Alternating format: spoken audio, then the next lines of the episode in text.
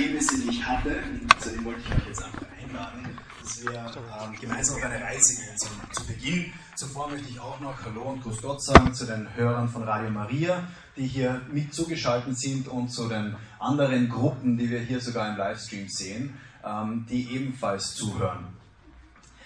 Erste Station, ich glaube, es war vor sieben Jahren, ich weiß es nicht mehr genau. Es war kalt, es hat geregnet, es war Nacht, dunkel, typischer Londoner Abend, äh, diesmal London Heathrow am Flughafen. Ich, hab, ich weiß nicht mehr, wohin ich unterwegs war von woher ich gekommen bin, aber ich habe drei graue Mönche gesehen. Und zuerst habe ich gedacht, ah, Gemeinschaft des Heiligen Johannes und bin gleich hin und sie na, schauen ein bisschen anders aus und habe sie gleich angeredet und gesagt, ihr seid Bronx Brothers, oder? Und sie schauen mich an, ganz entgeistert, sagen auf Amerikanisch, so amerikanisch eigentlich so, nein, äh, keine Bronx Brothers, wer ist das? Und dann habe ich gedacht, ups, peinlich, weil in Amerika, wenn man sagt, ähm, ich, du bist sicher aus der Bronx, dann ist das nicht gerade ein Kompliment. Ähm, sondern äh, das waren Benediktiner, erneuerte Benediktiner, die auf dem Weg nach Nursia waren in Italien. Nursia, da kennen wir von Benedikt von Nursia, der hat zwar nicht dort sein erstes Kloster gegründet, aber stammte aus dieser Stadt. Und dort ist eine amerikanische Gemeinschaft von Benediktinern, eben diese drei grauen Mönche, ähm, haben vor einigen Jahren, 15 bis 20 Jahren, ich weiß es gar nicht genau, begonnen, dieses alte, verfallene Kloster, das immer später dann von den Benediktinern eröffnet worden ist, wieder aufzubauen. Und dort als Gemeinschaft nach der Regel, die habe ich auch mitgebracht, gebracht, nach der Regel des heiligen Benedikts zu leben. Zweite Station, Hawaii, vor zwei Jahren. Uh, unsere Organisation hat dort einen, einen wir machen jährlich einen Summit, heißt es, wo Anwälte, Politiker, Journalisten und so weiter zusammenkommen, im Idealfall aus aller Welt, äh, um über unsere Hauptthemen zu reden. Das ist Religionsfreiheit, vor allem an Christenverfolgung und Co-Denken, Ehe und Familie und Lebensschutz. Also vor Beginn des Lebens bis hin zu äh, Ende des Lebens. Und äh, unter den 400 Teilnehmern dort war auch ein gewisser Rod Dreher, der mir sofort aufgefallen ist, weil sehr exzentrisch mit Schal, ich habe vorher versucht, das ein bisschen nachzuahmen, ähm, dort gestanden ist und äh, ich habe den kennengelernt, wir sind ins Gespräch gekommen, der hat mir erzählt, na, es, ähm, ob, ob, ich zufällig die Mönche von Nursia kenne, weil ich ja auch Europäer bin und Wien ist ja nicht so weit aus Italien. Ja, zufällig kenne ich sie aus, seit sieben Jahren kriege ich von ihrem Fundraising-Briefe, damit sie die, die, das Kloster dort wieder aufbauen können, weil ich sie irgendwo mal getroffen habe. Darüber sind wir zum Sprechen gekommen. Er schreibt gerade ein Buch, hat er mir erzählt, äh, wo es darum geht, dass äh, die, diese, dieses Modell der Mönche, der, der, der Regel des heiligen Benedikt, das, das ja später von praktisch allen Gemeinschaften, allen Ordensgemeinschaften übernommen worden ist, in der einen oder anderen Form, ähm, wie das für Familien anwendbar sei. Und ich habe gesagt, boah, super spannend. Letzte Station, New York, vor zwei Wochen. Äh, wir haben dort zwei Events gehabt. Eines mit Tony Abbott, das ist der ehemalige Premierminister von Australien, der 28. Im Moment haben wir den 29. Äh, der sozusagen ein Vorreiter war für eine, für eine äh, Abstimmung, die gerade stattgefunden hat in Australien zur gleichgeschlechtlichen Ehe. Also Australien hat äh, befunden, die Bürger befragt, wie steht ihr dazu, sollen wir gleichgeschlechtliche Ehe, nämlich wirklich als Ehe, so wie wir es als Katholiken verstehen, einführen oder nicht. Und er war einer als katholischer Politiker, ziemlich outspoken, ähm, war einer derjenigen, die gesagt haben, äh, nein, dafür stehen wir nicht ein. Ähm, wir, also überhaupt keine, keine ähm, keine Vorbehalte gegenüber Menschen, die, die in gleichgeschlechtlichen Beziehungen leben oder so. Seine eigene Schwester äh, ist, ist ähm, lesbisch und lebt in einer lesbischen Beziehung. Aber wir möchten das bei uns nicht einführen in Australien. Und dafür hat er uns gefragt, ob wir in New York ein Medienevent machen können, um da zur Stellung zu beziehen, also international sozusagen da auch Medien aufmerksam machen können drauf. Ähm, gestern sind die, sind die Ergebnisse durchgekommen. 63% der Australier haben gesagt, nein, wir wollen die gleichgeschlechtliche Ehe. Am nächsten Tag hatten wir ein Event an der UNO äh, zur Christenverfolgung im, in, durch, durch ISIS Daesh äh, im Nahen Osten und die nächsten Schritte gemeinsam mit dem Heiligen Stuhl. Und danach hat mich ein, ein Diplomat vom Heiligen Stuhl gefragt, äh, also wir haben ein bisschen gesprochen und so und, und wir haben gesagt, na, also die Verfolgung der Christen nimmt immer mehr zu, also wo es wirklich um Leben und Tod geht und es wirklich schlimm ist. Aber wir haben schon auch einige Fälle, wo es nicht um Leben und Tod geht, aber äh, doch um, um Religionsfreiheit an sich, also wo wir, dürfen wir als Christen überhaupt noch das sagen, was in der Bibel steht und so. Wir haben viele Fälle am Gerichtshof für Menschenrechte in Straßburg, ja, zum Beispiel eine schwedische Hebamme, die, ähm, die, die sich geweigert hat, an Abtreibungen teilzunehmen, weil sie extra mit 40 auf Hebamme umstudiert hat, äh, damit sie eben Leben in die Welt bringen kann. in Schweden gibt es Hebammenmangel. Man hat dann gesagt, na, das geht überhaupt nicht, Job verloren, hat gleich alle anderen Kliniken informiert. Vorsicht, dieser Christin, die will nicht an der Abtreibung teilnehmen, muss jetzt in Norwegen arbeiten und äh, ist auch noch in den Medien in, in Schweden wirklich malträtiert worden und, und ganz schlimm. Äh, ihr Fall ist jetzt am Gerichtshof für Menschenrechte in Straßburg, weil es so etwas wie eine Gewissensfreiheit äh, gibt und Gewissensfreiheit auch in den Menschenrechten verankert ist und das wird dort ver verhandelt. Ähm, und dieser, dieser Diplomat vom Heiligen Stuhl hat mir einfach gesagt, es wäre mal spannend, auch dazu etwas zu machen an der UNO und darüber zu reden, wie sehr dürfen wir uns überhaupt noch zu unseren Themen, wenn es ums Lebensschutz geht, wenn es um Ehe und Familie geht, auch wenn, auch wenn wir, äh, auch wenn andere Menschen anderer Meinung sind, aber die überhaupt sagen zu dürfen, die ohne Konsequenz überhaupt noch kundtun zu dürfen. Und das dürfen wir im Großen und Ganzen, vor allem in demokratischen Gesellschaften des Westens. Aber es gibt eben immer mehr Fälle, ähm, wir haben einen prominenten Fall auch unter uns, äh, wo es dann sehr schnell um den Job gehen kann oder sehr schnell um, um, um, die, ähm, ja, um, um, um das Ansehen gehen kann, wenn man, wenn man sich hier zu stark in den Mainstream stellt. Und diese drei Punkte, die ich jetzt kurz aufgerissen habe, ähm, haben mich selbst persönlich in meiner Reflexion immer wieder zurückgeführt zu diesem Buch, an dem Rod Dreher damals geschrieben hat und das eben im April dieses Jahres, glaube ich, publiziert worden ist. Es ist ein New York Times Bestseller, ist in der New York Times sogar zwei oder dreimal besprochen worden von renommiertesten äh, Journalisten, war in allen Medien, sogar Spectator in England hat ein Titelblatt äh, diesem Buch gewidmet, das ist keine christliche Zeitung. Und dieses Buch heißt The Benedict Option. Und leider, das wird jetzt Rod Dreher nicht so gefallen, weil er was zu sagen hat über neue Medien, aber ich habe es nur, nur im Kindle. So. Ja. Also, das schaut uns so aus. Das sieht man, ja, The Benedict Option von Rod Dreher eine Strategie für Christen in einer nachchristlichen Nation. Also er ist Amerikaner, äh, redet vor allem über Amerika, beschreibt aber viele europäische Beispiele dort äh, genauso.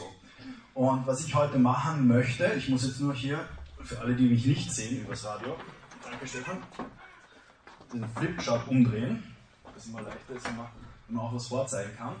Ähm, ich habe hier schon in, in einer vielgerühmten Handschrift äh, die Benedikt-Option aufgeschrieben.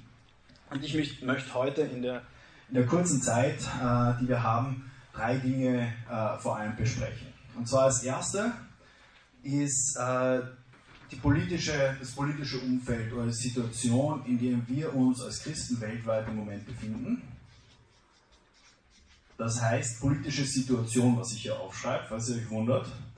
Zweitens äh, die Benedikt-Regel, die sozusagen zentraler Bestandteil äh, zentraler Bestandteil von äh, Rod Dreyers Buch ist und eigentlich eine sehr praktische Anleitung auch ist, wie kann man auch in der modernen Zeit als Christ leben und äh, Christus nachfolgen.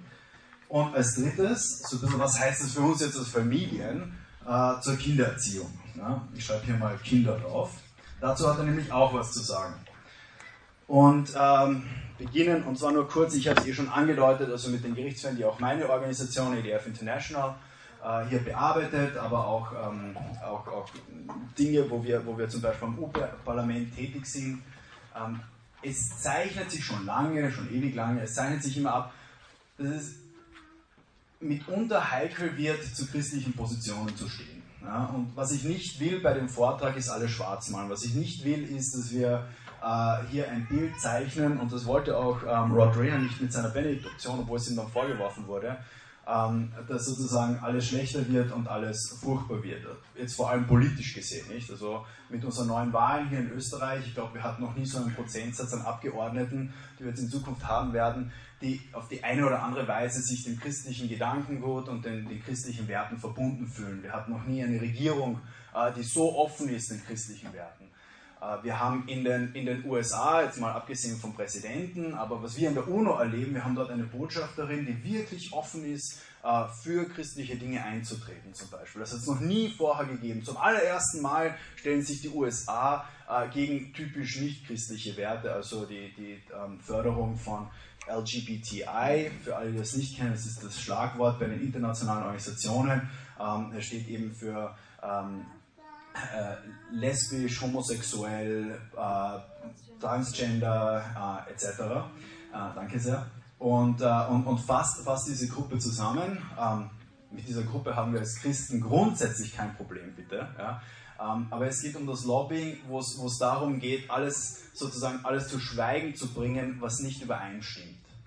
Und, äh, und, und alles, alle Diskussionen im Keim auch zu ersticken. Ich glaube, vor einer Woche oder zwei Wochen, Raphael, schaue ich dich an, ähm, habt ihr die Diskussion an der TU gehabt zu Gender Mainstreaming, äh, wo, wo auch in Österreich, wo es normalerweise eine, eine recht vernünftige Diskussionskultur, glaube ich, noch gibt, äh, wo, wo, wo einfach eine, eine, eine Truppe von, von Studenten, ich weiß nicht, ob irgendwer hier sonst noch dort war, ich selbst war nicht dort, ähm, mitdiskutiert hat und zwar in, in der Form von lautstarken Chören und versucht hat, einfach jegliche Diskussion zu unterbinden. Ähm, es wird einfach ungemütlicher. Es wird ungemütlicher, wenn wir über Sexualerziehung reden und was den Kindern äh, in den Schulen beigebracht wird. Eine Theresa May hat vor zwei oder drei Wochen gesagt in, in Großbritannien, sie möchte, dass äh, die, die, äh, alles, was mit Transgender zu tun hat, alles, was mit, äh, mit, mit, mit ähm, Bisexualität, Homosexualität äh, zu tun hat, das sollen Kinder von der ersten Klasse weg lernen. Damit sollen Kinder von der ersten Klasse weg konfrontiert sein, das soll verpflichtet sein, dafür wird sie eintreten. Als konservative Politikerin, ja? also jemand, der eigentlich äh, auch dem, dem Christentum durchaus aufgeschlossen ist und wo man auf vieles hoffen kann. Ähm, aber das hat sie trotzdem öffentlich verkündet, in welche Richtung es geht. Und ähm, in, eine, in eine Richtung auch, äh, wo wir zum Beispiel in Amerika sehen, dass äh, vor allem in Amerika lustigerweise ähm, dass auf Campussen, an Universitäten, wirklich, also wirklich ähm, Mobs, die Universität mehr oder weniger in Brand stecken, äh, randalieren beginnen, wenn dort eher konservative äh, Sprecher auftreten und so, was weiß ich, Politik oder Finanzen oder Lebensschutz oder anderen Dingen reden. Und, äh, und natürlich auch äh, mit, mit, mit großer Unterstützung von Mainstream-Medien. Dort werden auch andere Meinungen zu Wort gelassen aber es zeichnet sich schon ein Trend ab. Und von diesem Trend, Trend schreibt auch Rod Dreher. Ähm, und deswegen hat er auch die Benedict Option geschrieben. Was er sieht, und das möchte ich jetzt nur mal so wiedergeben, ohne es selbst zu werten, was er sieht ist, dass wir auf ein neues Mittelalter, auf ein neues The Dark Ages heißt das Mittelalter auf Englisch, also dunkle Zeiten zusteuern als Christen und dass es Zeit wird, die metaphorisch gesagt, Arche Noah wieder neu zu bauen. Ja, also uns vorzubereiten.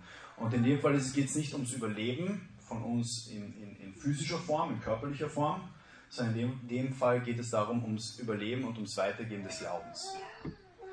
Weil er natürlich auch sagt, was, was man sieht, ist, äh, dass, dass sehr viele in, in sehr kurzer Zeit ähm, einfach in den Mainstream hineinkippen. Viele Kirchen, ähm, die, die die sich entscheiden, was, was, Sexualität betrifft, was Familie betrifft, äh, selbst was Redefreiheit betrifft, ähm, hier in einen Konformismus hineinkommen.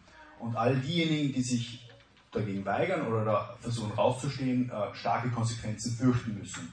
Und er auch sagt, und das sagt er für Amerika, dass er jetzt weder bei den Orthodoxen, er ist selbst äh, russisch-orthodox, hat aber alles Mögliche durchgemacht vorher, weder bei den Katholiken noch bei den Evangelikalen oder anderen christlichen Konfessionen er den Eindruck hat, dass man sich darauf schon einstellt. Sozusagen, wie kann man in einer Zeit, praktisch wie in der Sowjetunion, er, er referenziert auch sehr stark auf Václav Havel, auf, auf einen Bender, einen, einen Mathematiker, äh, der damals Dissident war, ähm, sehr, äh, sehr stark, wie, wie kann man dort als, als Christ überleben? Ja, also, und zwar gut überleben und, und, und auch, ähm, und, und da findet er die Benediktregel. Er war in Nursia, er war bei den Mönchen, er hat dort mit denen gesprochen und hat sich durch das inspirieren lassen. Und das ist der zweite Punkt, äh, zu dem ich jetzt kommen möchte. Die Benediktregel. Ich habe hier schon das vorbereitet. Ich find, das finde ich nämlich das, das Spannende. Also schauen Sie nicht so lang kommen. Ähm, sieben Punkte und ich bin mir sicher, andere werden das anders zusammenfassen. Ich habe jetzt versucht, das aus dem Buch sozusagen herauszunehmen. Ähm, habe das auch selbst bei uns in der, in der äh, Bibliothek, bei uns im Regal gefunden, die Benediktsregel Lateinisch-Deutsch, also meine Tochter könnte uns helfen, jetzt äh, äh, die Übersetzung auch zu machen, wenn wir es bräuchten. Sieben Punkte. Gebet, Arbeit, wir kennen das, Ora et Labora ist berühmt, Askese, Stabilität, Stabilitas, äh, die Gemeinschaft, die Gastfreundschaft und die Balance. Als die Kernpunkte in der Benediktregel für das Leben von Mönchen. Warum hat Benedikt die Regel verfasst? Was, was steht dahinter? Es geht darum, ein christliches Leben zu führen ähm, oder so gut wie möglich Christus nachzufolgen in dieser Welt. Benedikt von Nursia hat im 6. Jahrhundert gelebt. Römische Reich ist gerade im absoluten Zerfall. Die, die, die Goten waren schon da. Ähm, Rod Dreher vergleicht das sehr stark mit, äh, mit den Problemen und Herausforderungen, die auch wir heute sehen in unserer Zivilisation, in einer globalisierten Welt. Ähm, damals eben vor allem für das Römische Reich, das war halt so, so global, wie es damals halt gegangen ist, zumindest für, für diesen Kulturkreis. Äh, Im Zerfall, Benedikt selbst, ein, ein, äh, der Sohn des Statthalters dort in, in, in der Region, also privilegiert, hätte sollen nach Rom gehen, dort, dort ich glaube, noch weiter studieren und, und äh, eben ein privilegiertes Leben antreten, war so entsetzt über die Sitten in, in, in Rom, äh, dass er gesagt hat, das geht gar nicht, äh, war selbst äh, schon Christ eben auch und hat die erste Mönchsgemeinschaft dann gegründet und später eben auch diese, diese, diese Regel verfasst, das Leben so zu heiligen, um Christus komplett nachfolgen zu können. Und dafür braucht es diese Punkte. Und natürlich an oberster Stelle das Gebet, die Zeit mit Gott. Siebenmal beten die benediktinischen Mönche am Tag, Stundengebet eben auch, ähm, um möglichst viel Zeit für Gott herauszunehmen. Die Arbeit. Ora et labora, vor allem der Händearbeit. Hier das Beispiel von Paulus, äh, das Beispiel der anderen Apostel, die selbst mit ihrer Händearbeit ähm, das Feld bestellt haben, um so auch überleben zu können, die ähm, die, die, die Teppiche gewebt haben etc., um, um, um, sich, um unabhängig zu sein, aber gleichzeitig auch Arbeit als etwas, in der der, mit der der Herr äh, verherrlicht wird, als etwas, wo man den Schöpfer gleich, man, man kreiert etwas, etwas, wo man den Schöpfer auch gleich wird. Die Askese, fähig zu sein, nicht aufgrund von körperlichen Wünschen und Umständen, Dinge zu tun, sondern geistliche Ziele, so wird das erreicht, geistliche Ziele zu erreichen durch Verzicht, was den Körper betrifft. Ähm, zu sage ich später dann auch noch was. Stabilität, auch ganz spannend für unsere heutige Zeit, Stabilität auch im Ort, Stabilität in, in, in der Ordnung auch. Sozusagen an einem, der benediktinische Mönch, wenn nicht etwas, äh, so wie es jetzt passiert, das Erdbeben in, in Nursia, das das Kloster wieder zerstört hat, wenn nicht irgendetwas Herausragendes passiert, oder etwas äh, von Umständen her zwingt, einen Ort zu verlassen, dann bleibt der benediktinische Mönch von Eintritt bis zum Lebensende im selben Kloster. Warum? Benedikt sagt, es ist wichtig, dass die Seele Zeit hat und, die, und Raum hat und einen Platz hat, wo er sich auf diese Reise zu Gott begeben kann. Gemeinschaft. Nur ein Christ, das wie Benedikt, nur ein, nur ein Christ äh, kann den, äh, nur, nur durch einen Christ kann ein Christ den Glauben erfahren. Also nur im, im gemeinsamen Lernen, im gemeinsamen äh, auf dem Weg sein, im gemeinsamen Gebet, auch in der Schwierigkeit miteinander umgehen zu müssen, ähm, kann, man, äh, kann man wirklich in den, in den Glauben tiefer eindringen. Ihr seht, alles das ist zentriert um, wie kann ich mehr, wie kann ich tiefer in diesen Glauben, an, in diese Gemeinschaft mit Christus, in diesen Glauben an Christus eindringen. Gastfreundschaft. Ja, es geht um einen Rückzug. Ja, also gerade bei den Benediktinern, ja, die sind raus aus der Stadt, aufs Land und, ähm, und wir haben mit der Gesellschaft, die sozusagen hier zerfällt, nichts mehr zu tun, sondern wir ziehen uns zurück und wollen in dieser Gemeinschaft allein leben. Aber es ist nicht ein Ziel für sich selbst. Nur im Dienst am anderen, nur im Dienst am anderen kann sich diese Gemeinschaft überhaupt auch tragen. Deswegen die Gastfreundschaft, jeder, der um Hilfe bittet, der an die Tür klopft, wird aufgenommen und bekommt einen Raum, bekommt Essen, ähm, bekommt geistige Begleitung, Nahrung, was auch immer, was immer gefragt wird. Und die Balance, das, dieses Wort hat Benedikt sicher nicht verwendet, sondern das ist von Rod Layer, das ist auch ein sehr moderner Begriff. Die Balance bei alledem, weil natürlich immer die Gefahr besteht, oder nein, weil es darum geht, gesunde Gemeinschaften zu haben. Gesund im Sinne von Gemeinschaften, wo Menschen nicht unterdrückt werden, wo Menschen nicht gebrochen werden, wo Menschen nicht ähm, in Abhängigkeiten kommen. Nur gesunde Gemeinschaften können auch wieder gesunde Menschen, also Menschen, die dann umso fähiger sind, natürlich Gott kann alles überwinden, aber die umso fähiger sind, auch diesen Glauben oder diese Herrlichkeit Gottes durch ihr Leben, durch ihr Sein auszustrahlen. Deswegen ist die Balance so wichtig. Einerseits nicht in Lauheit zu fallen, andererseits aber auch nicht in Extreme zu fallen, wo es dann nur mehr noch um die Gemeinschaft selbst geht. Was ich sehr spannend finde, ist, auch dann in den späteren Ausführungen, Rod Dreher gibt auch immer wieder diese, diese Anweisungen, Familie ist ganz wichtig, wir müssen uns auf unsere Familien konzentrieren, aber wir dürfen sie nicht zu Götzen machen. Wir, dürfen, wir müssen darauf achten, dass die Familie an sich oder Wert nicht zu einem Götzen wird, der über allem anderen steht. Ähm, bei der Gemeinschaft dasselbe. Benedikt gibt sehr strenge Regeln vor und auch Strafen vor, die Mönche treffen, wenn sie zum Beispiel zu spät zum Gebet kommen. Er begründet das damit, nur wenn wir uns selbst korrigieren und, und äh, sozusagen auch, auch einander helfen, äh, können wir in, dieser, in diesem Weg der Spiritualität wachsen. Aber gleichzeitig darf es nicht so weit gehen, dass Menschen brechen. Es darf nicht so weit gehen, sondern wir müssen auch anerkennen, dass wir, dass wir schwache Geschöpfe sind, dass wir fragile, zerbrechliche Geschöpfe sind, ähm, die auch leicht, und das ist glaube ich auch ganz wichtig für die Familie, wenn es um Kinder geht, ähm, die auch leicht an zu strengen Regeln oder zu, äh, zu starken Ansprüchen auch draufgehen können. Deswegen diese Balance als, als Abrundung. Ähm, ja, das, das, das, ist sozusagen eine Zusammenfassung von, von mehreren Kapiteln in diesem Buch, auch von dieser Benedikt-Regel. Und dann gibt es mehrere, mehrere Kapitel, die noch über politische Umfelder sprechen. Und dann Beispiele. Er gibt zum Beispiel, äh, er sagt, er sieht Gemeinschaften in, in der Welt, die er besucht hat, die da schon leben. Zum Beispiel diese Mönche von Nursia. Äh, in der Nähe des Klosters ist ein Dorf entstanden oder war schon da und ist wieder neu besiedelt worden von den, ähm, jetzt habe ich den Namen vergessen, Tobiloki oder so irgendwie heißen sie. Äh, das soll übersetzt heißen, ähm, die üblichen Verdächtigen.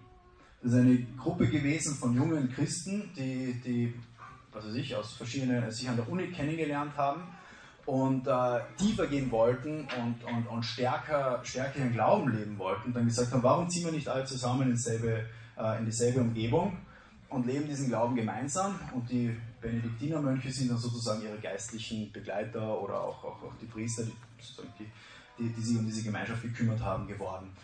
Und Rod Rea hat diese Gemeinschaft besucht und hat sozusagen das ein bisschen dokumentiert, was dort entstanden ist, haben eine eigene Schule gegründet nach klassischer Erziehung, dazu werde ich später noch was sagen, ähm, und, ähm, und, und versuchen eben, ja, eine Gemeinschaft zu sein, aber durch die Kraft, die in dieser Gemeinschaft entsteht, auszustrahlen in die Gesellschaft.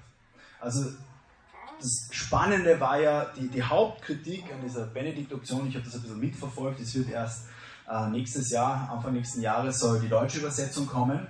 Ähm, ein Tagespost-Journalist, ich weiß nicht, ob ihr die Tagespost kennt, wenn nicht, eine große Empfehlung, äh, unbedingt abonnieren, das ist eine großartige Zeitung. Ähm, ein Tagespost-Journalist übersetzt das gerade und das wird auf Deutsch herauskommen. Aber ähm, was dem Werk stark vorgeworfen worden ist, ist, naja, es kann ja nicht die, die letzte Lösung für uns Christen sein, dass wir uns einfach alle aufs Land raus zurückziehen. Und sozusagen mit dem Verlassen der Stadt auch das metaphorisch zu sagen, also bitte jetzt, niemand, niemand, der am Land lebt, das ist, das ist so nicht gemeint, sondern ähm, dass wir uns aus der Gesellschaft, aus den politischen Ämtern, aus den, äh, aus den wichtigen Positionen in, in, in, äh, in Unternehmen etc. zurückziehen und sagen, lassen wir alles sein. Und so ist es auch nicht gemeint, sondern es ist eher gemeint, wo finden wir Kraft für den Alltag und auch um gesund unseren Glauben leben zu können. Und es geht auch um die Weitergabe des Glaubens in den Familien, für unsere Kinder, für die nächste Generation. Welche Umfelder können wir schaffen, wenn uns das wichtig ist, damit die nächste Generation Glauben erstens einmal als etwas Attraktives erfährt etwas, die nötige Bildung, die man halt auch braucht, dazu bekommt und äh, auch dann wieder neu ausstrahlen kann und wieder rausgehen kann in die Welt. Das steht alles unter dem, sozusagen, ist alles unter dem, dem Vorbehalt, den, den Rod Ray ein bisschen sagt, er sieht einfach, wie viele wegbrechen. Ja? Also wie viele Christen oder Gemeinschaften entstanden sind im evangelikalen Raum, in der katholischen Kirche, bei den Orthodoxen in Amerika. Das ist ein sehr christliches Land noch immer. Ähm, die, die, die, die einfach äh, aufhören zu existieren. Und, und als Lösung oder als Vorschlag der Lösung ist es eben, ähm, noch stärker diese Gemeinschaften zu gründen. Ich kann mich erinnern, äh, wie wir damals diskutiert haben über, über diese Sache, habe ich ihm auch erzählt von dieser Gemeinschaft hier und, und äh, sozusagen, was hier gemacht wird. Weil das ist, das ist eigentlich schon ähm, dieses Sammeln der Familien, sich austauschen, auch dass die Kinder sich untereinander kennenlernen, sich gegenseitig stärken, es wird schon gelebt. Kinder, Erziehung, Schule. Ähm, der Autor von der Benedikt-Option ist da relativ radikal. Und zwar, äh, er sagt, schaut euch die Schulen eurer Kinder genau an. Und am besten nehmt sie raus. Und er sagt das, er, er sagt das aus der, aus, aus, aus der Überlegung heraus, die ich sehr spannend finde, ist, warum, warum gehen, oder was ist der Sinn von Bildung für Christen? Was ist der Sinn von Bildung? Reden wir noch gar nicht von Schulen, sondern der Sinn von Bildung ist, Menschen zu werden, die gottfähig werden auch. Sie zu begleiten auf diesem Weg hin, für die Heiligkeit offen zu werden. Ja, und das, diese, diese, diese Offenheit hin, ein Leben, ein Leben zu führen, das gelungen ist. Wenn, wenn ihr mich fragt, oder wenn wir auch mit der Katharina oft diskutieren, was wünschen wir uns für unsere Kinder, dann ist es eigentlich, dass sie heilig werden, weil heilig ist ja nichts anderes als die Steigerung von selig, was heißt glücklich zu sein, nicht? Also ich will, dass meine Kinder glücklich werden. Wie werden sie glücklich nach meinem Verständnis und meinem Weltbild? Ja, indem sie Gott kennenlernen, mit ihm in einer Beziehung leben und in dieser, und in dieser Beziehung auch wachsen und tiefer gehen können. Durch alle Schicksal, nicht, nicht Schicksalsschläge, durch alle, durch alle negativen Erfahrungen und positiven Erfahrungen, aber hin zu einer Ewigkeit, die in Gott ist. Und Bildung soll dabei unterstützen. Das ist einmal der, der erste Punkt. Es ist gar nicht so wichtig, dass sie nach Harvard kommen es ist gar nicht so wichtig, dass sie Jobs haben, ähm, wo sie dann mindestens 200.000 Euro verdienen. Das ist alles nicht schlecht und das ist alles nicht das Falsche, aber es ist nicht der Kern von dem, was ich für meine Kinder will.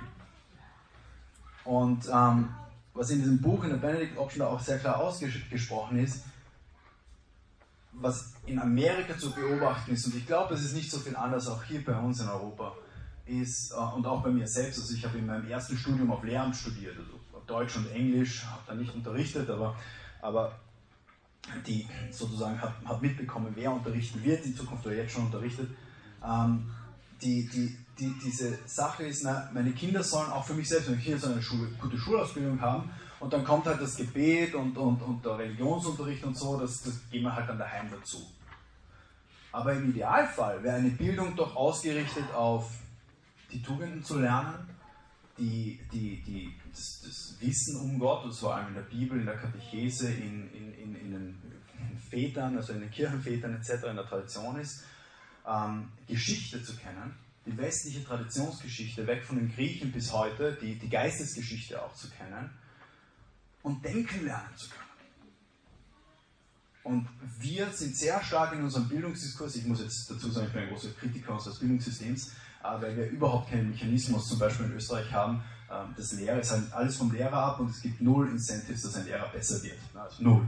Und äh, deswegen ein großer Kritiker hier, aber unabhängig von dem, unabhängig von dem, dieser gesamte Diskurs, ähm, wir, dass, dass Bildung nur darauf ausgerichtet ist, später mal einen äh, sozusagen möglichst, möglichst ähm, auf einen Beruf hin ausgerichtet, halte ich ja für einen Wahnsinn, vor allem in der jetzigen Entwicklung, die wir sehen. Nicht? Also, dass ich möglichst äh, am, am, am, am Job orientiert unterrichtet werde, um dann Kompetenzen zu haben, die ich sofort einsetzen kann. Viele Kompetenzen, die wir heute lernen, werden wir morgen nicht mehr brauchen. Wenn wir an Automatisierung, an künstliche Intelligenz, an, äh, an die Dinge denken, äh, an, an Spracherkennung, dann müssen wir das, was wir wirklich brauchen, was unsere Kinder wirklich brauchen, um erfolgreich zu sein, jetzt rede ich nicht von der Heiligkeit, sondern nur vom vom weltlichen Diskurs, um erfolgreich zu sein, heißt denken lernen. Heißt fähig zu sein, sich alles anzueignen, was ich mir aneignen muss in diesem Moment, um eine gewisse Tätigkeit aus oder ein gewisses Ziel erreichen zu können. Aber das ist eben nicht das Endziel für uns als christliche Familien, für unsere Kinder, dass die Kinder möglichst erfolgreich sind. Ähm, Tugenden. Einzuüben, gemeinsam mit Gleichaltrigen oder Älteren und Jüngeren, ähm, tugendhaft, ein tugendhaftes Leben zu führen. Warum? Weil das der Weg zum Glück ist. Ja? Auch einmal verzichten zu können. Auch einmal ähm, oder, oder anderen, mit, mit, mit anderen äh, zu gehen, Weg zu helfen, zu unterstützen. Diese ganze Tugendlehre, die zurückgeht auf Aristoteles, aber dann sehr stark ins christliche Weltbild hineingezogen wurde, verchristlicht worden ist auch, das mitzugeben. Das ist echte Stärke. Das ist echte, ähm, das, das, das ist das, wovon, wovon Kinder in Zukunft profitieren werden auch. Das Wissen um die eigene Religion und um die eigene Geschichte als, als zentraler Punkt. Rod Ray ist dann ganz böse und er sagt, vertraut auch den christlichen Schulen nicht, sondern schaut euch die auch ganz genau an. Und es war, es war wirklich gestern, wo ich, wo ich mit jemandem äh, aus, aus meiner Arbeit, eine Kollegin, wir haben diskutiert, ähm, ihr Sohn geht in eine sehr renommierte katholische Privatschule äh, im Wiener Raum. Und, äh, und das war irgendwie so ein, wow, so ein, so ein Aufwacheffekt für mich. Ich muss nur kurz auf die Uhr schauen, wir noch Zeit haben. Ähm, wo, wo, sie, wo sie mir einfach nur gesagt hat, ähm, nein, die Schule ist großartig und alles, aber der Klassenvorstand ist eine junge Lehrerin, total bemüht und, und wirklich top. Ähm, hat ihm gesagt in der ersten Klasse, also wir waren alle, was weiß ich, zehn Jahre, elf Jahre alt, ähm, soll Klassensprecher bitte eine WhatsApp-Gruppe einrichten, ähm, damit ihr euch für, für Hausübungen und so weiter orientieren könnt. Und meine Kollegin hat gesagt, naja, aber bei uns kommt Smartphone erst frühestens mit 14, 15 in Frage, vorher gibt es das nicht und Internetzugang, also uneingeschränkt sowieso nicht. Beim Elternsprecher, ist ja sehr resolute und, und Aufstand beim Elternsprecher hat das gesagt und die Lehrerin völlig unverständlich, also nicht ohne böse Absicht, wirklich, sondern das macht man halt heutzutage so. Ja. Ähm, ja, aber warum? Was ist das Problem? Also WhatsApp, jeder hat ein Handy, ähm, arbeiten wir doch einfach damit. Und, ähm, und ich auch im ersten Moment, ja, was ist das Problem? Und im zweiten Moment, ach so, ja, Handy, Bildschirm und so. Und ähm, erstens einmal Ablenkung, zweitens auch Pornografieproblem, nicht 95% der, der Erwachsenen und der Jungen haben, schauen sich früher oder später irgendwann Pornos an und in der Schule Riesenthema. Äh, auch äh, öffentliche sowieso, aber auch Privatschulen. Also am besten kein Handy. So, aber jetzt verordnet vom Klassenvorstand, was war die Lösung? Naja, Sie können ja zusammenschauen, wenn es dann Aufgaben gibt über, über das Handy. Das heißt, die Kinder, die keines haben, sind halt die vollen Außenseiter. Ja? Und zwar die, die, die wirklich außen vor stehen. Das ist jetzt eine Labalie. Aber, aber was es zeigt, ist einfach, ähm, es wird immer schwieriger. Es wird immer schwieriger, Kinder auch ähm, in gewisser Weise auch zu schützen und, und, und, hinzuführen. Die Empfehlung von der Benedict Option ist natürlich ein wenig radikal, sagt christliche Schulen, klassische Bildung. Mir ist da nur eine eingefallen, die, die wir hier im Umfeld haben, äh, in, in, in Trumau. Das, das orientiert sich an, an diesem klassischen Lehr Lehrprogramm. Zuerst die Grammatikschule, dann die, ähm, was ist das zweite, weiß nicht, aber endet mit der, mit der Rhetorik. Ähm, und die, die, die, die das umsetzen, das ist die Thomas Morus Schule zum Beispiel. Ähm, und, und ansonsten gibt es nicht viele Optionen. Nicht viele können dorthin gehen oder ausweichen. Also das ist sehr schwierig, aber ist sehr radikal. Ähm, was ich auch spannend finde zu diskutieren. Weil, weil er einfach sagt, ähm, es ist jetzt die Zeit, oder es ist seine Analyse und vielleicht ist die auch völlig falsch. Ja, das würde ich auch gerne diskutieren. Also seine Analyse ist jetzt die Zeit, die Arche zu bauen. Ich weiß nicht, ob ihr den Film Noah gesehen habt, Hollywood-Schinken. Ähm, das, das kann man jetzt geteilter Meinung sein, wie gut er ist, der Film. Aber was ich da sehr beeindruckend finde, ist, wie lange es braucht, diese Arche zu bauen. Ähm, und, und, und sozusagen Baumstamm um Baumstamm ähm, aufzu, aufzuhäufen, um dann gewappnet zu sein, wenn wirklich die Flut kommt. Und die Frage, und vielleicht kommt die Flut auch gar nicht, oder nicht in unserer Zeit, oder nicht, wobei ich ich, also ich persönlich glaube schon, dass jede Generation neu um ihren Glauben ringen muss. Das glaube ich schon. Also wenn wir, wenn wir uns die Geschichte anschauen, von wo, woher wir kommen seit 2000 Jahren, dann hat fast jede Generation auf die eine oder andere Seite, es geht nicht immer um Leben und Tod, ne? aber auf die eine oder andere Seite, manchmal auch auf Regionen aufgeteilt, ähm, um ihren Glauben ringen müssen, um ihren Glauben auch in gewisser Weise kämpfen müssen. Und was ich spannend finde als christliche Familie, die wir sind, äh, mit unseren Kindern zu beantworten ist, oder mir zu überlegen ist, wie sind wir dafür aufgestellt? Wo haben wir unsere Unterstützung? Wo haben wir unsere Kraftquellen? Wo haben wir ähm, die Gemeinschaften auch, wo man sich gegenseitig tragt? Wo haben wir unsere Freunde? Wo haben meine Kinder ihre Freunde, mit denen sie es gemeinsam erleben können? Ja, also ich habe meinen ersten Joint geraucht, weil, es meine Freunde, weil meine Freunde ihn mir gegeben haben. Ich habe auch meinen ersten Rosenkranz gebetet, weil meine Freunde ihn mir gegeben haben. Das war nach dem Joint. Und die, die, die also nicht unmittelbar, sondern waren paar Jahre dazwischen. Und, ähm, die, und, und das zeigt einfach, das zeigt einfach, Peer Groups, Freunde, das, das ist zentral, wir sind alles Menschen, ja, wir ticken so. Und, und, und wir, wollen, wir wollen in einer Gemeinschaft sein und geborgen sein und Anerkennung haben in, in, in gewisser Weise. Und wir als Familien, wie können wir uns aufstellen, um einfach diesen ganz normalen und auch gar nicht schlimmen Angriffen der Zeit auch ähm, die Stirn bieten zu können und, und wirklich zu diesen Felsen der Brandung werden. Ja, Rob Dreher sagt, die Idee von Benedikt war ja ein immer besseres, immer perfekteres Leben in der Nachfolge Christi zu führen, um Leuchttürme zu werden für die Welt. Um das schon weiterzutragen, aber auch um so die Gesellschaft zu verändern, zu zeigen, dass es möglich ist. Dass echter, gelebter Glaube, diese Ausstrahlung, die wir auch haben, wenn wir Gebet ernst nehmen, wenn wir auch Arbeit ernst nehmen, aber es nicht zum Götzen werden lassen, sozusagen, ich lebe nur für meine Arbeit und das ist nur das einzig Wichtige, fragt nicht meine Frau, wie ich damit umgehe, ähm, die, die, ähm, die, die Askese, Stabilität, Gemeinschaft, wenn wir das alles leben, auf Christus konzentriert, dann hat es eine Ausstrahlung. Dann können wir, jeder einzelne von uns, dann können unsere Kinder zu Menschen werden, die einfach inspirieren, die eine Inspiration sind für ihre Umwelt. Aber ich glaube, auch dafür müssen wir, vor allem Gott vertrauen, ein Umfeld schaffen. So, ich bin am Ende von, von den Ausführungen, die ich hier von, von Rodrea und von Benedikt ein wenig geklaut habe. Ähm, würde aber wirklich gerne, würde wirklich gerne mit euch noch, auch bevor wir in die Gruppen gehen, ähm, ein wenig austauschen und diskutieren und, und hören, wie das auf euch wirkt. Ich glaube, wir haben noch 20 Minuten, Robert. Ja, also ich darf, nachdem der Stefan, glaube ich, gerade draußen ist und den David beruhigt, äh, auch gleich anfangen. Also wichtig wäre alle Beiträge nur durchs Mikrofon, dass alle auch gut mit und zuhören können. Äh, ich selber habe das Buch, oder ich bin gerade dabei, das Buch zu lesen. Stefan wird dann gleich übernehmen, danke.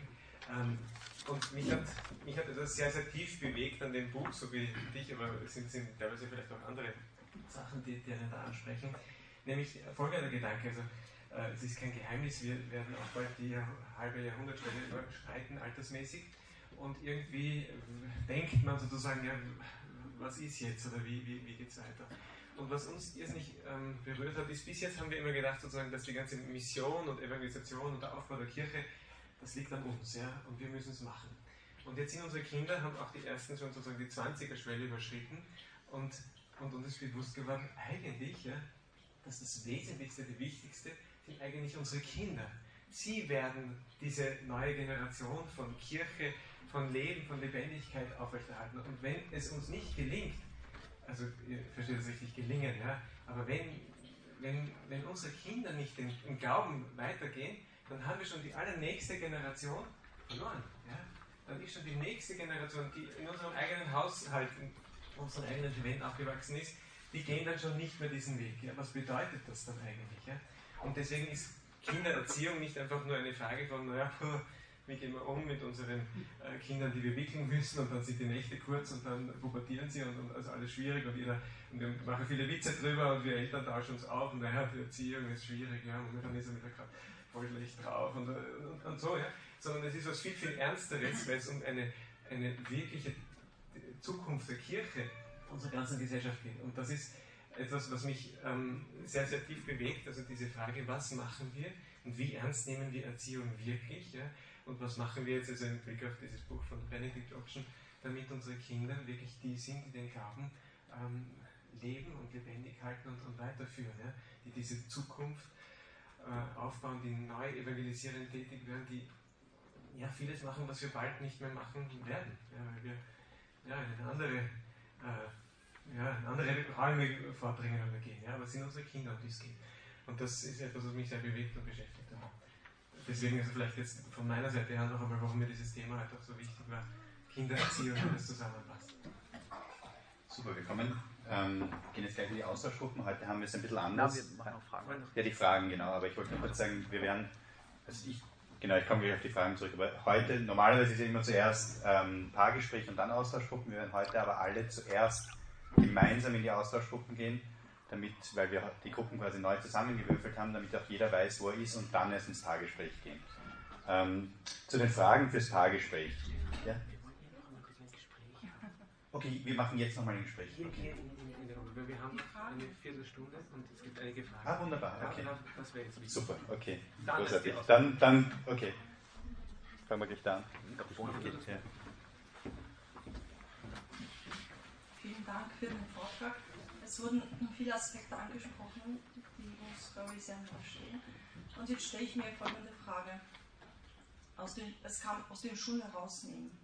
Also es gibt die zwei Schulen, die angesprochen worden sind. Nicht jeder kann in die, in die Schulen die Kinder schicken und aus den Schulen herausnehmen. Auf der anderen Seite ist der Aspekt der Gemeinschaft so wichtig. Die, der, das schon den, den Tugenden, ja, das eben mit Gleichaltrigen, was du gesagt hast. Ich sehe dann schon ein Defizit, weil das, was das spirituelle Leben betrifft, äh, da in, also in unserem Raum, wo wir leben, da kann man schon wohl äh, auf Loretto greifen oder sonst.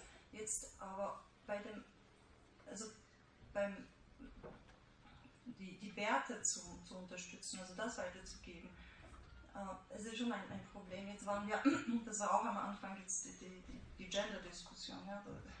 Ich habe die älteste Tochter mitgenommen und wir sind sehr, stimmt, wir sind emotional sehr niedergeschlagen rausgegangen, weil es endlich keinen Raum gegeben hat, wo man es, es, es wurde nichts aufgebaut, Gegenteil.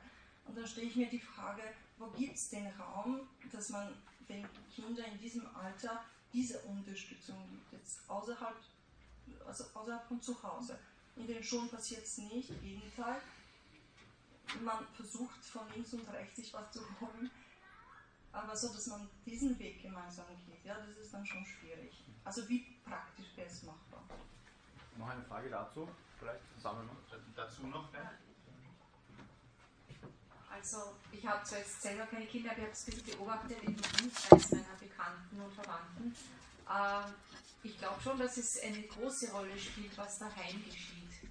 Also dass man es nicht unbedingt auslagern kann, sondern dass es schon darum geht, ob man Hauskirche lebt und miteinander betet, dass es schon sehr viel abfängt. Ja, noch eine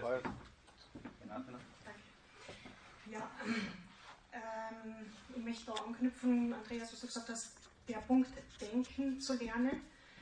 Und äh, wenn eine Schiene Gebet ist, ich finde es sehr wichtig, dass wir die christliche Weltanschauung den Kindern weitergeben, sie dahingehend bilden.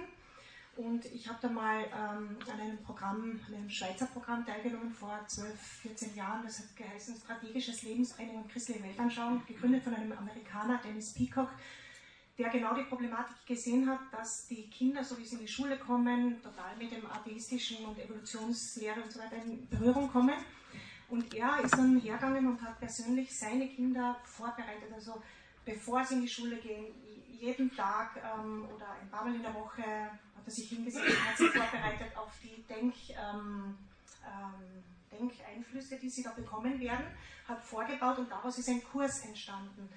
Und da würde, das würde ich wichtig finden, dass man die biblische christliche Weltanschauung den Kindern beibringt, in welcher Form auch immer. Dankeschön. Ähm, die Analyse teile ich zu 100 Prozent. Kannst du vielleicht ein paar Sätze zum Homeschooling sagen? Weil das wäre irgendwie auch eine ganz logische Konsequenz. Ich weiß nicht, ob du damit schon Kontakt hattest. äh, Thomas hat noch ein, eine Frage. Der es war keine Frage, sondern vielleicht mehr eine Ergänzung, dass sich bewusst werden, wie anders die Menschen denken als wir. Ich glaube, es ist uns oft nicht klar, wenn wir Sachen sagen oder die klingen negativ oder die klingen restriktiv. Ich finde es auch ganz besonders schwierig, mit den Kindern über schwierige Aspekte der Welt zu äh, sprechen, ohne sofort ein Spaßverderber und ein, ein Schwarzmaler und sonst etwas zu sein. Dass, dass es ganz schwierig ist, das immer mit der persönlichen Hoffnung rüberzubringen, die uns trägt. Ja. Ähm, aber, aber das andere ist eben, wir, wir machen uns nicht klar, dass wir übersetzen müssen, um mit den normalen Menschen der Welt zu sprechen.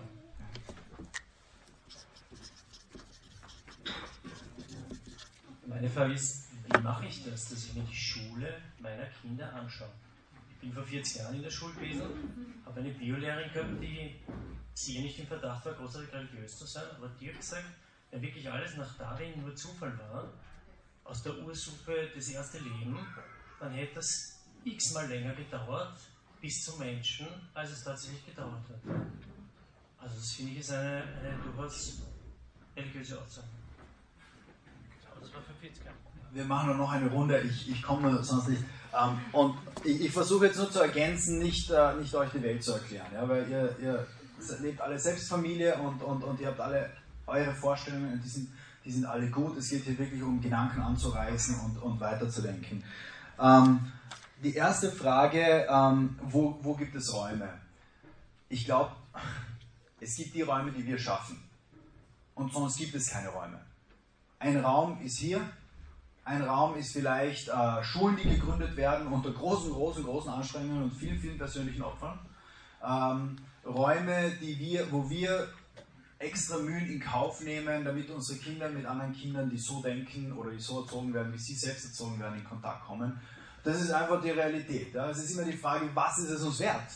Und ähm, wie, viel, wie viel Einsatz wollen wir da geben? Es ist, also noch einmal, der, der Herr ist allmächtig und, und er, kann, er kann alles umdrehen und er kann alles äh, zum Guten führen. Es geht nicht darum, dass wir uns selber jetzt unter Druck setzen und sagen, wir müssen hier die Welt retten. Aber wir können sie retten. Wir können teilhaben an diesem Erlösungswerk. Und wir sind sogar aufgerufen davon. Aber wie schnell, wie stark, wie viel wir gehen wollen und, und machen wollen, das, das, das liegt immer an uns. Also auf das wartet auch der Herr, sofern ich meinen Glauben verstanden habe, auf dieses Ja von uns. Und dieses Ja, das dann auch unsere Familie äh, sozusagen ein, ein, ähm, einholt. Okay, äh, was gibt es daheim? Was ich sehr spannend finde, ich habe das nicht gesagt, aber ähm, Rod Dreher ist sozusagen hat angefangen als Atheist, ist dann Evangelikaler geworden, ist so richtiger East Coast, also ähm, East Coast Intellektueller, hat selber einen Blog mit einer Million Followern und, und ähm, ist natürlich ein ausgesprochen konservativer, war das nicht immer, ähm, war im Evangelikaler, das sind die, die, die, die wirklich am Feuer sind in, in Amerika für den Glauben und so, ist dann Katholik geworden, weil er ein bisschen tiefer gehen wollte. Und jetzt ist er russisch-orthodox. Also hat, hat sozusagen alles durchgemacht. Ähm, und er wird mir verzeihen, wenn ich das so porträtiere, aber ähm, er sagt, die Liturgie ist ganz wichtig.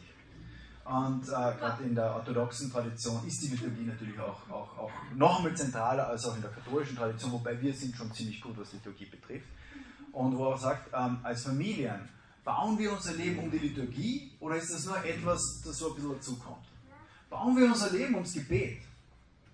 Oder, gehen wir, oder, oder ist wichtiger, dass die Kinder alle, und unsere Kinder spielen auch Fußball und so, dass die Kinder alle in, in, in, in Fußballprogrammen sind und, und wir, keine Ahnung, das und das und das und das noch unterbringen? Und dann kommt noch ein bisschen die, die, die Kirche dazu oder Liturgie oder wo wir immer das auch feiern. Liturgie jetzt im breiten Sinne gedacht, ja, da gehört auch die Gebetszeiten dazu und alles. Ähm, wie stellen wir uns auf als Familie? Was ist das Zentrum? Ist, ist sozusagen der Glaube das Beiwerk? Oder ist es das, worauf wir unser Leben ausrichten? Welche, welche Berufe, und ich weiß, also es ist schon ziemlich radikal, was er da anspricht. Es ist auch ein bisschen amerikanisch, die sind da sehr flexibel. Ja? Also die, die machen heute das, morgen das und gründen dann eine kurze Schule und dann noch ein Geschäft dazu und so. Ähm, wir, wir, sind ein bisschen mehr auf der Stabilitas, was auch gut ist. Aber, aber aber schon diese Frage, wie baue ich mein Leben auf? Wir haben unser Leben in der Hand, das ist uns geschenkt worden. Die 70, 80 Jahre, wenn es hochkommt, danach sterben wir eh. Und dann wird sich entscheiden, haben wir gern zu lieben oder nicht. Also in, in Gott zu sein, der, die Liebe ist oder nicht. Und, äh, und, und haben wir es geschafft, das auch äh, anderen Generationen weiterzugeben. Und wie stellen wir uns auf?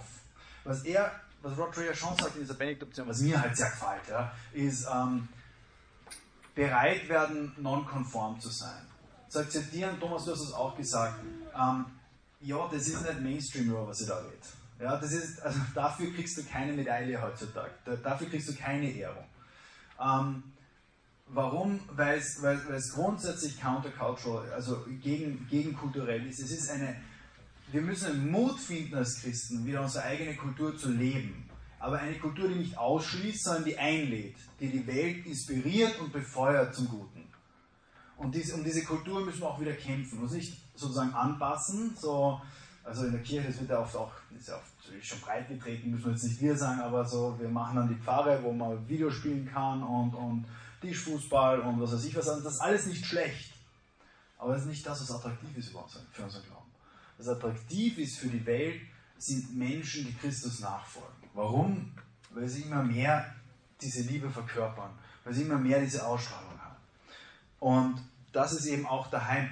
Also zur Erziehung, ja, das ist etwas, was mich sehr stark getroffen hat. Ist nicht aus diesem Buch, aber, aber in einer Predigt, wo, wo, wo ich einmal gefragt worden bin, auch von, von jemandem, was macht ihr Väter eigentlich mit euren Kindern Lustiges? Wie oft weckt ihr sie auf um 3 Uhr in der Früh, obwohl am nächsten Tag Schule ist und sagt, so, jetzt setzen wir uns ins Auto und gehen wir Snowboarden am nächsten Tag und, und egal, wenn ihr die Schule vermisst. Ich weiß schon, mit den Babys ist das schwierig.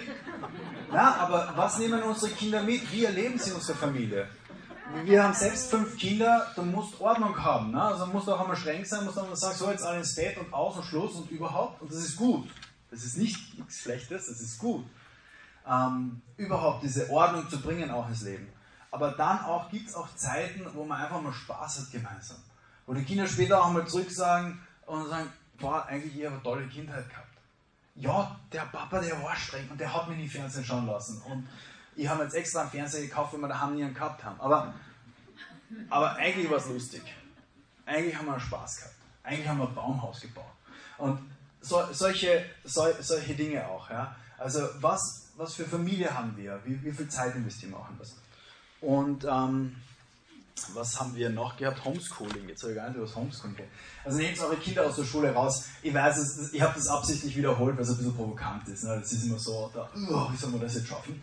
Ähm, und es ist vielleicht auch gar nicht notwendig. Das muss jeder für seine, für seine Familie ähm, selber beurteilen. Und ja, also ich bin auch ganz normal in der Schule gegangen.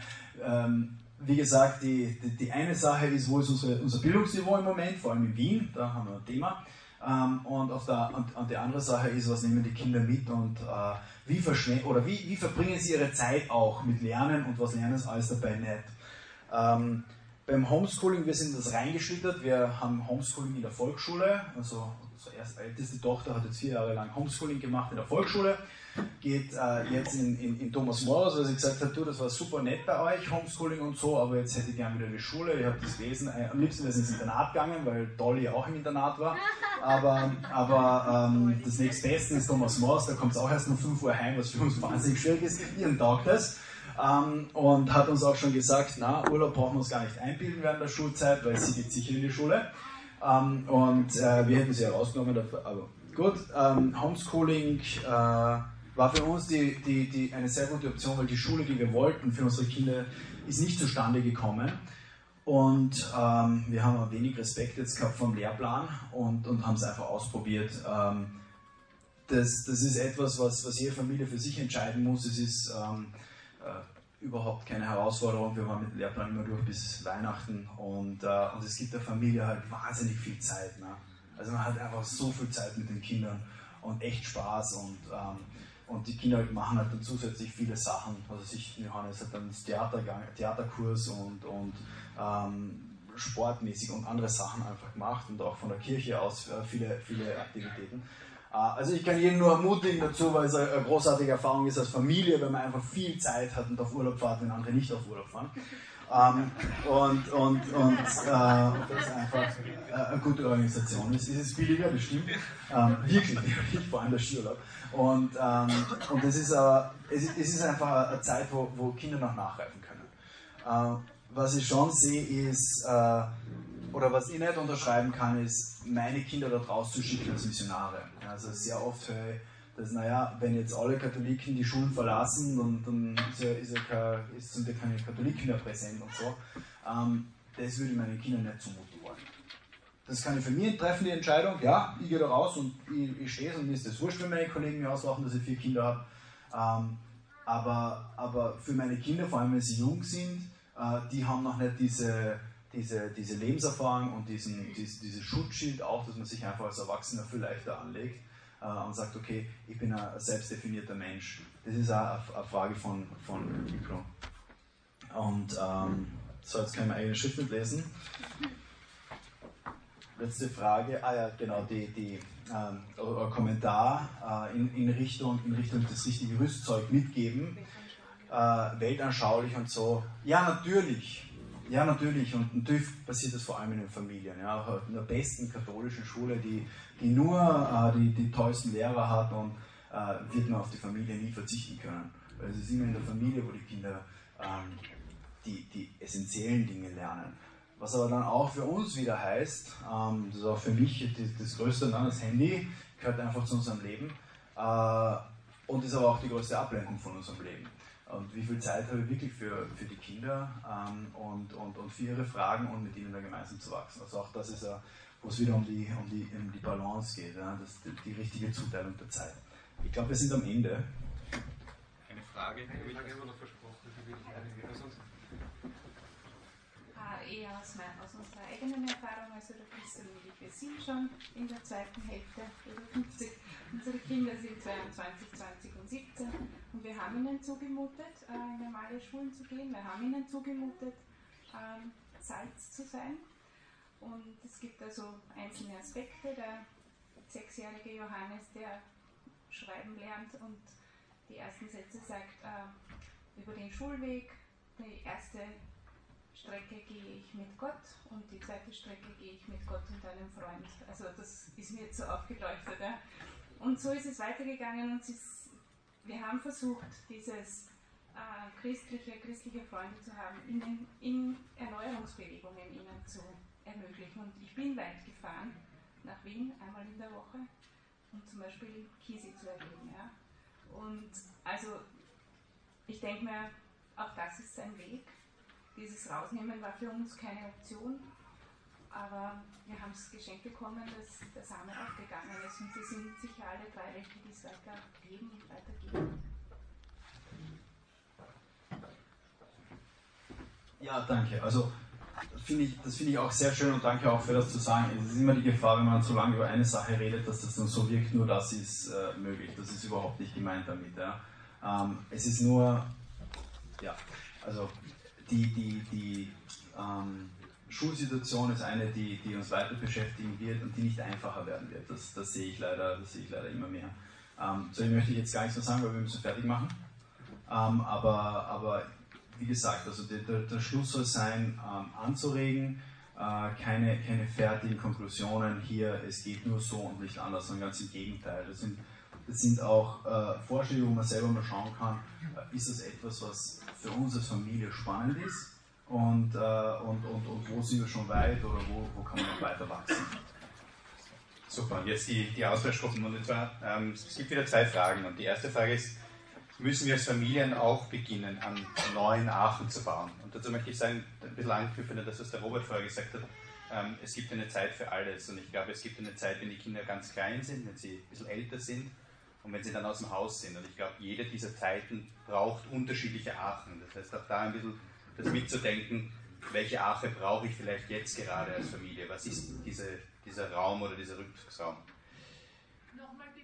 Ich sage nochmal die Frage, also müssen wir als Familien auch beginnen, an neuen Archen zu bauen? Also was, was für Archen brauchen wir? Und die zweite Frage ist, haben wir schon eine Gemeinschaft, wie in der Benediktoption beschrieben, gefunden. Also haben wir eine Gemeinschaft, wo wir mehr oder weniger jetzt diese sieben Punkte, die der Andi ähm, aufgeschrieben hat, wo wir die leben können. Und vielleicht ergänzend auch dazu, was fehlt uns noch oder was können auch wir beitragen dazu, dass diese Gemeinschaften, die wir gefunden haben, noch tiefer werden oder noch mehr wachsen, noch mehr in der Liebe und in der Hingabe zum Herrn wachsen. Also noch einmal die zwei Fragen. Müssen wir als Familien beginnen, neue Aachen zu bauen? Und haben wir schon eine Gemeinschaft gefunden, wo wir so leben können, wie beschrieben? Ja, und jetzt ein ganz großes Danke und auch ein Applaus hier an den Polsterberg. Sehr, sehr gut. Wir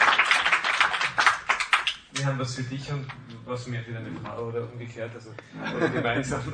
Also ein, sehr, danke. ein gutes das ist aus der Region. Und danke. Süßes. Danke sehr.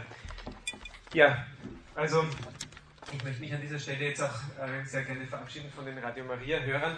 Ähm, wir haben einmal hier im Monat diesen Vortrag oder diesen Familiennachmittag bei der Gemeinschaft Immaculate hier in Mödling und äh, ja, wer Interesse hat, kann auch auf www.jungfamilien.at, da finden sich auch alle Vorträge, auch der letzten Jahre und auch äh, Termine, wo man hier einmal auch schnuppern kann und das auch kennenlernen kann. Genau. Ich möchte mich auch ganz herzlich verabschieden von unseren äh, mit angeschlossenen Gruppen in Kärnten, Tirol und Vorarlberg. Und wir sehen uns dann um 6 Uhr wieder zum gemeinsamen festlichen Abendessen.